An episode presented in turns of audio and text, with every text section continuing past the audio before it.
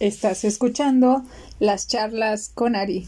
Aquí encuentras temas de programación neurolingüística, desarrollo humano, metafísica, logoterapia, tanatología, a través de meditaciones, audiolibros, entrevistas, relatos y mucho más. Bienvenidos. Seguimos con nuestro capítulo 6 del libro El avance, un salto cuántico para dejar de sufrir, del maestro Fernando Malcún, un libro disponible en Amazon. Si ya lo adquiriste, recuerda colocar comentarios en la plataforma de Amazon para que este material suba, para que se encuentre más fácil. Bien, capítulo 6 ¿Y si te dijera que los reinos son la divina línea para ensamblar almas? Que el reino mineral instala el cuerpo físico, el reino vegetal, el cuerpo etérico, el cuerpo animal y el cuerpo emocional, y el reino humano, el cuerpo mental. Que ya completas adquieren libre albedrío y comienza su siempre ascendente proceso evolutivo en busca de la felicidad guiadas por seres de luz que su proceso de perfeccionamiento es ordenado por el gran, gran, ciclo cósmico en muchas vidas con personalidades y creencias muy distintas que generan infinidad de experiencias y la sabiduría que convierte a todo ser humano en un ser de luz.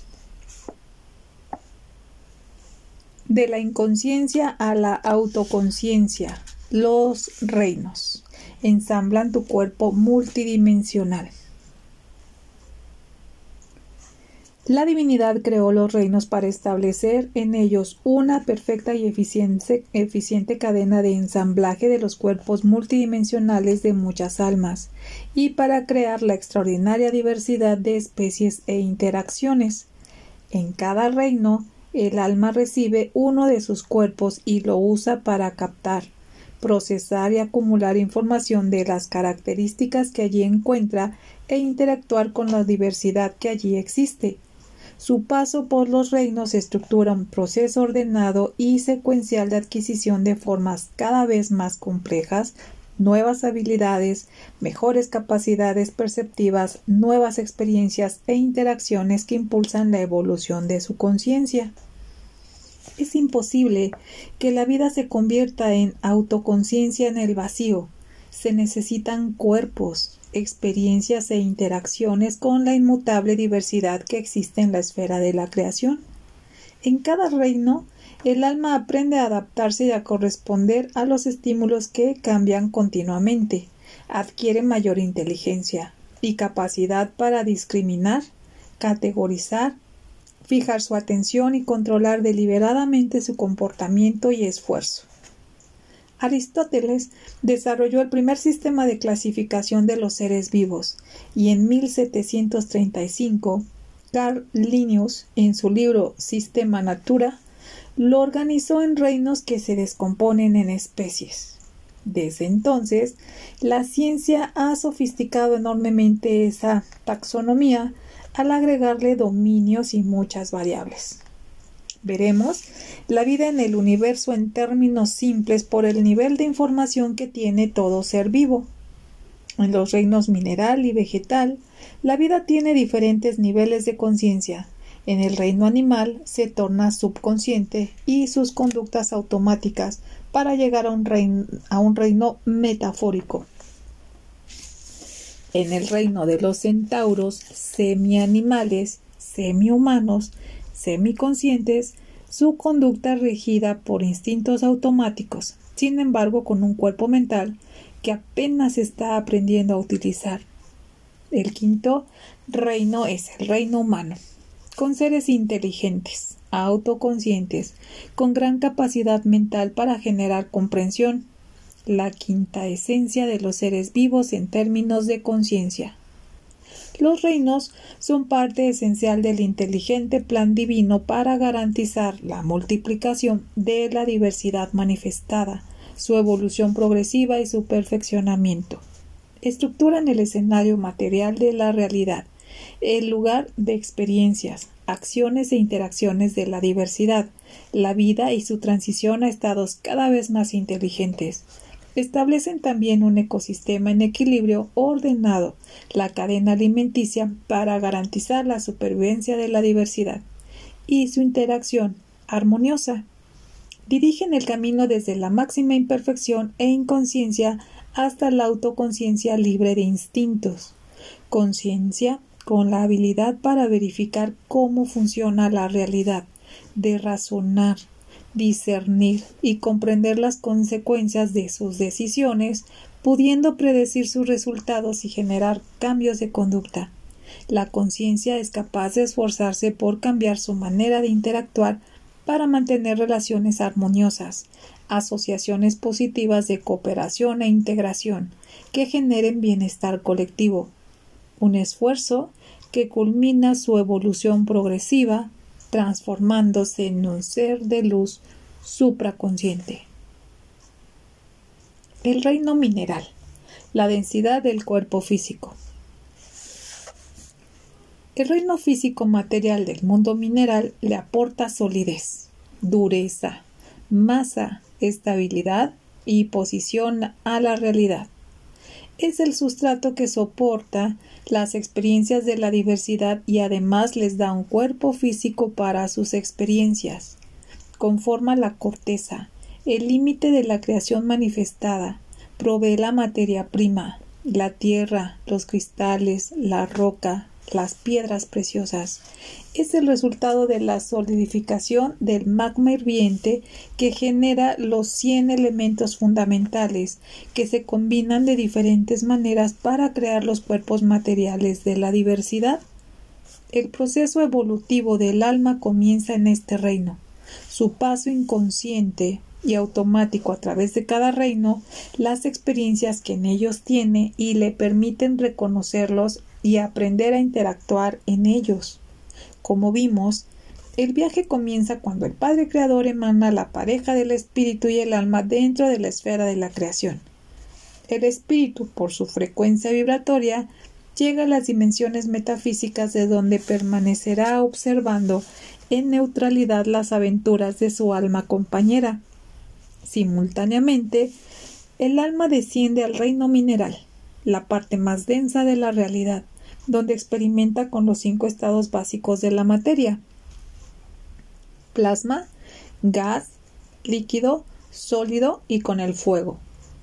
El alma experimenta transformando lo sutil en lo denso con cuatro cuerpos hechos de cuatro de esos estados de la materia. Primero con un cuerpo de plasma, el estado de materia más abundante en el universo un cuerpo casi sutil que le permite revolverse y moverse fácilmente, diferencias de temperatura y presión que cambian su frecuencia vibratoria, transforman ese cuerpo de plasma en un cuerpo gaseoso un poco más denso, probablemente de hidrógeno, helio o litio, un poco más condensado pero muy ligero debido a la gran separación de las partes materiales que lo componen. De igual manera, el cuerpo gaseoso termina condensándose en un cuerpo líquido, un fluido muy adaptable que le permite disolverse y que, a diferencia de sus estados anteriores, mantiene un volumen constante y una capacidad de movimiento más limitada. Se ajusta a la ley del menor esfuerzo, una de las leyes físicas determinadas por la ley de la naturaleza, que solo permite que los líquidos se deslicen corran o caigan desde lo más alto hacia lo más bajo. Finalmente, experimenta un cuerpo sólido, rígido y limitado, formado por compuestos y sustancias químicas condensadas, parte de una de las especies minerales del planeta donde sucede su proceso evolutivo. Allí, la materia se ajusta a la estructura básica cúbica del hexaedro, el poliedro ideal que forma una matriz, que le da estructura a los átomos y a las moléculas. Ese cuerpo, en el reino sólido mineral, es colectivo e indiferenciado. Es fácil diferenciar el cobre del oro, pero no es posible diferenciar un trozo de oro de un trozo de oro de otro trozo de oro. Este cuerpo indiferenciado se debe a que el alma en gestación aún no ha recibido un cuerpo etérico, lo recibirá en el reino vegetal, que le aporta las instrucciones divinas que le permiten diferenciarse dentro de su misma especie. Sin embargo, el cuerpo físico sólido mineral tiene principios de sensación, de simpatía y antipatía hacia otros materiales con los que interactúa, los que puede repeler o alearse, como el hierro que se oxida en contacto con el oxígeno. A pesar de eso, su estado de ser es semi-inerte, inconsciente, como el de un hombre anestesiado en profundo reposo, que no siente ni se defiende. Aún así, es materia viva que se extiende lentamente en vetas.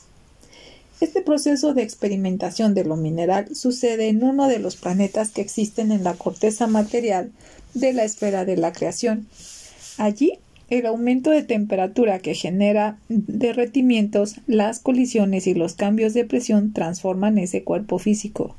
Este proceso puede suceder en un planeta en formación en el que su Sol impulsa la transformación de los gases iniciales en carbono, silicio y en otras especies minerales. Eso comienza la formación de las placas tectónicas de su corteza que envuelven un manto turbiente alrededor de un núcleo. Estas experiencias le toman al alma milenios hasta que encarna en el reino vegetal. El reino vegetal, el cuerpo etérico generador de diversidad. En el reino vegetal, el alma recibe el cuerpo etérico con instrucciones divinas para generar una forma individualizada, lo que le permite a su cuerpo físico diferenciarse en una especie vegetal que tiene propiedades y características colectivas. El cuerpo etérico es un molde etérico de energía en una frecuencia más alta que la del cuerpo físico. Su información lo modifica permitiendo que el alma ya con dos cuerpos tengo una forma más compleja, diferentes funciones y comportamientos. El cuerpo etérico trae el código genético divino, que ajusta la forma del cuerpo físico vegetal y determina su crecimiento para que pueda tener una forma única y original con ciertas similitudes comunes a su especie. También le instala comportamientos automáticos e instintivos comunes a su especie y un estado subconsciente similar al de un hombre dormido que puede responder a estímulos exteriores. El cuerpo etérico le da a la planta sentidos primarios individuales y una voluntad primitiva que le permite dirigir el crecimiento de sus ramas y hojas para recibir la luz del sol y de sus raíces hacia fuentes de agua. El cuerpo etérico también contiene instrucciones que ajustan el crecimiento vertical y horizontal de la planta a la progresión matemática de Fibonacci, para darle estabilidad, equilibrio y para permitir que la luz del sol llegue a todas sus partes. También les da un eje de crecimiento que le permite a los árboles recibir la energía femenina de la tierra por sus raíces y la energía masculina del cosmos por sus ramas y hojas. El alma, con un cuerpo vegetal, tiene el comportamiento común de su especie. Crece a las mismas altitudes. Su forma es única pero similar a las demás de su especie. Su capacidad perceptiva es individual y tienen una respuesta automática a los estímulos externos. La mimosa se pliega, el girasol sigue al sol. La vida es más evidente en el reino vegetal. Sus raíces, tronco, ramas y hojas tienen un crecimiento perceptible. Su savia se eleva contra la gravedad. Sus flores, sus órganos sexuales rudimentarios que utilizan para multiplicarse, asistidos por el aire, insectos, mariposas y colibríes. Las plantas, a través de la fotosíntesis, transforman la energía solar en energía, en energía química con sustancias curativas activas, convirtiéndose en una jugosa reserva de vitalidad para otros seres. La luz solar les permite inhalar dióxido de carbono para producir azúcares y exhalar oxígeno. El reino vegetal produce más oxígeno del que consume, ayudando a sostener la vida y a multiplicar los minerales, las composiciones químicas y los elementos como carbono, hidrógeno y nitrógeno fundamentales para la creación de vida orgánica. Los cuerpos etéricos son los moldes de los cuerpos físicos de todas las especies en todos los reinos. son una réplica energética del cuerpo físico que contiene la energía vital que usa para vivir y crecer. El cuerpo etérico son los moldes e instrucciones divinas, permiten individualizar y diferenciar los cuerpos físicos de las plantas en el reino vegetal, de los animales en el reino animal y de los hombres en el reino humano. Las plantas fabrican su propia materia orgánica usando los microminerales del suelo, el agua, el sol y el aire. Crecen incesantemente, se producen y se multiplican generando la biosfera, una conciencia viva. Evitan la erosión, fertilizan los suelos, mantienen los ríos limpios. El aporte de oxígeno del reino vegetal y las leyes de la naturaleza y de la armonía permiten la creación de la vida orgánica animal, que es el primer paso para permitir el florecimiento de la conciencia humana.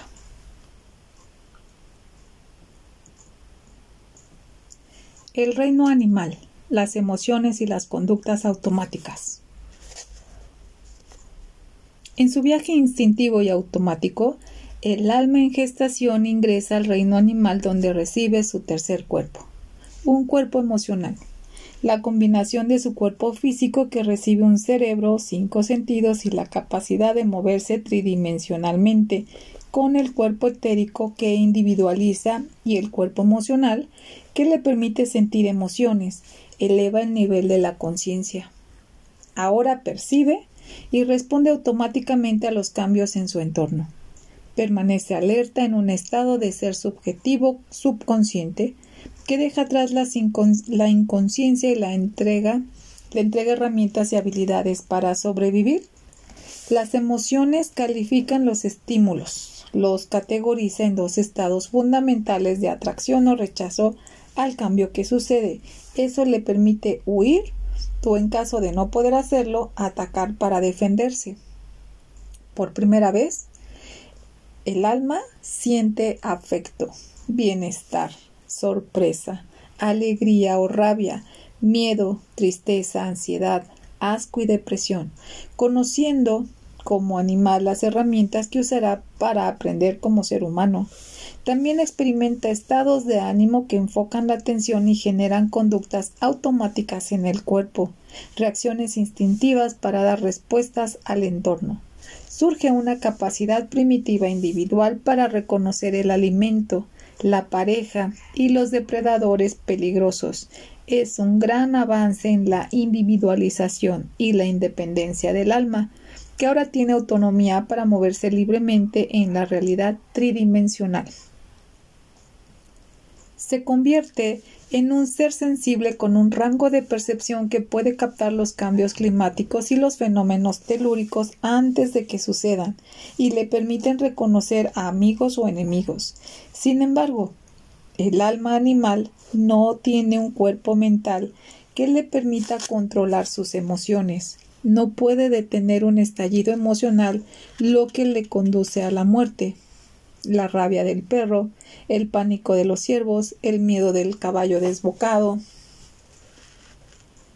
El cuerpo físico animal es un organismo más complejo con estructura ósea, células, tejidos, órganos y sistemas diferenciados controlados por un cerebro primitivo, un sistema respiratorio que necesita oxígeno para mantener la vida, un sistema digestivo que le alimenta con seres vivos que hacen al alma dependiente de lo exterior, forma parte ahora de la cadena alimenticia que enlaza a todos los reinos.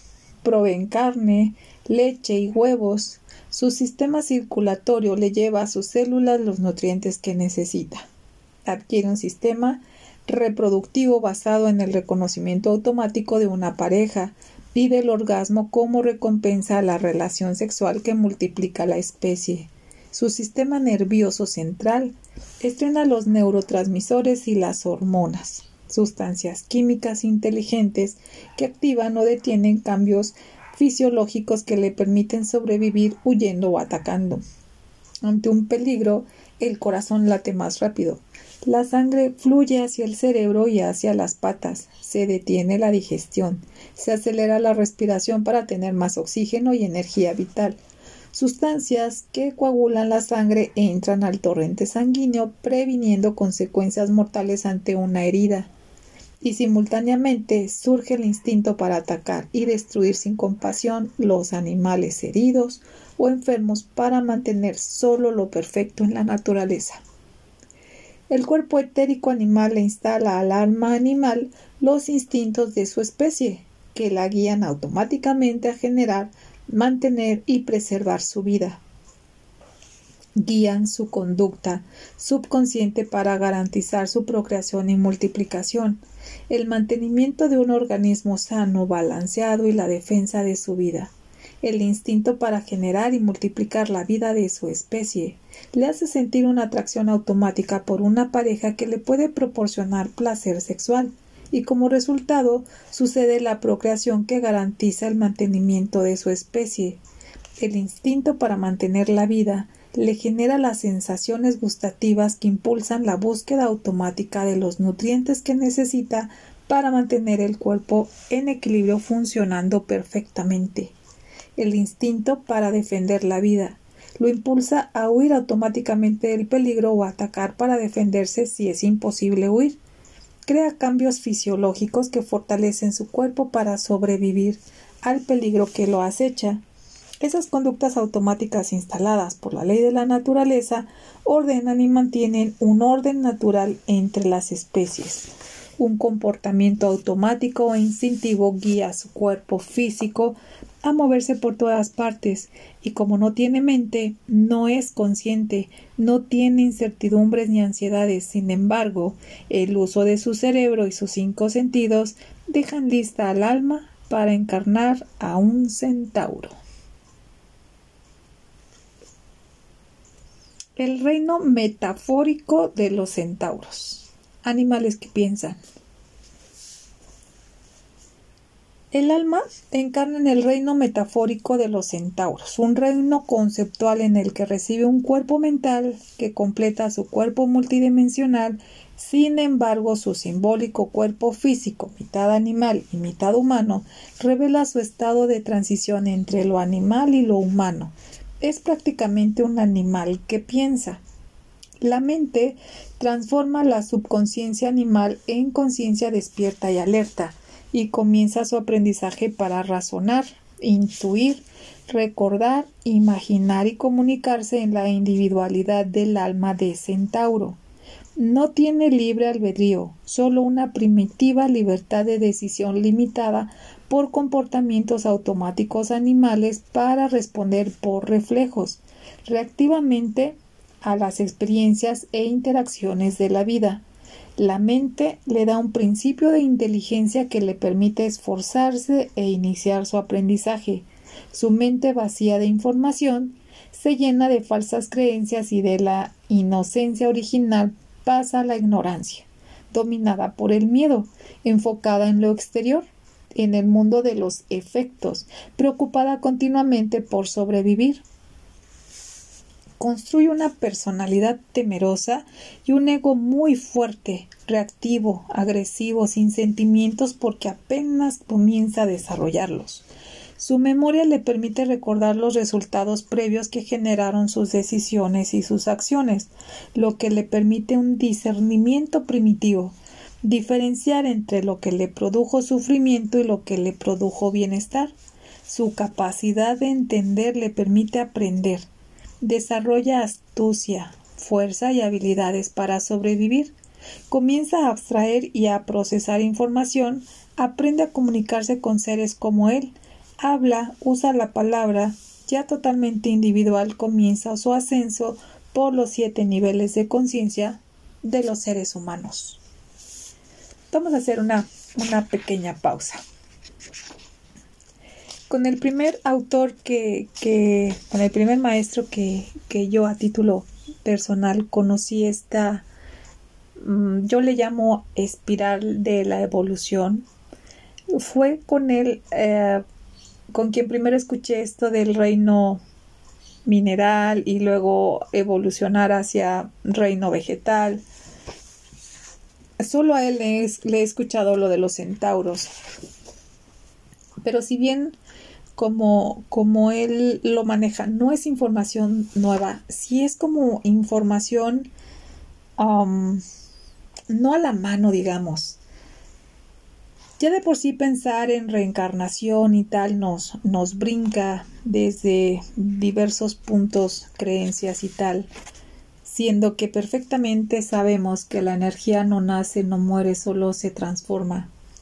Y, y con una ligera sospecha en que una sola vida no alcanza para, para, crear esos lazos tan fuertes que de pronto tenemos con algunas personas, ya sea en positivo o en negativo.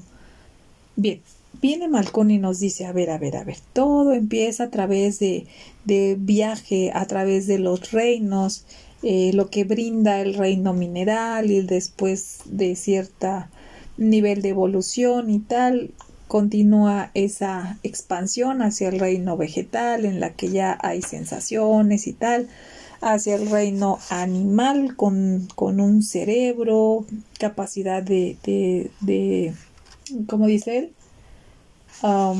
discernimiento y tal, pero este reino metafórico de los centauros eh, realmente fue un, solo párrafo el que dedica el autor a esta parte, donde habla de ese discernimiento primitivo. Tal vez algunos de ustedes que lo escucharon coincidan conmigo. Hay centauros entre nosotros. Son esas personas ah, con toda la capacidad de hacerte daño sin remordimiento, sin ah, culpa, son los que salen las noticias, los que tienen estas cadenas a perpetuidad, incluso condenados a muerte. Eh, pueden ser muy, muy um, crueles, por supuesto, y ellos no se detienen, no se detienen ante nada. Simplemente no saben lo que hacen. Su nivel de evolución de la conciencia no les permite darse cuenta de que eso no es correcto. Entonces sí, entre nosotros hay centauros.